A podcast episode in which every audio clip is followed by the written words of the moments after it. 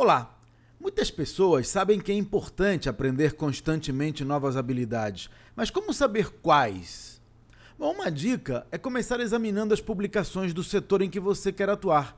Veja que qualificações aparecem com maior frequência, tanto nas demandas de emprego quanto nos editoriais, e fortaleça o relacionamento com pessoas da sua rede que estejam nessas posições. Pergunte a elas quais as ferramentas que utilizam, por exemplo e peça recomendações de cursos que possam ajudar você a obter as habilidades que procura.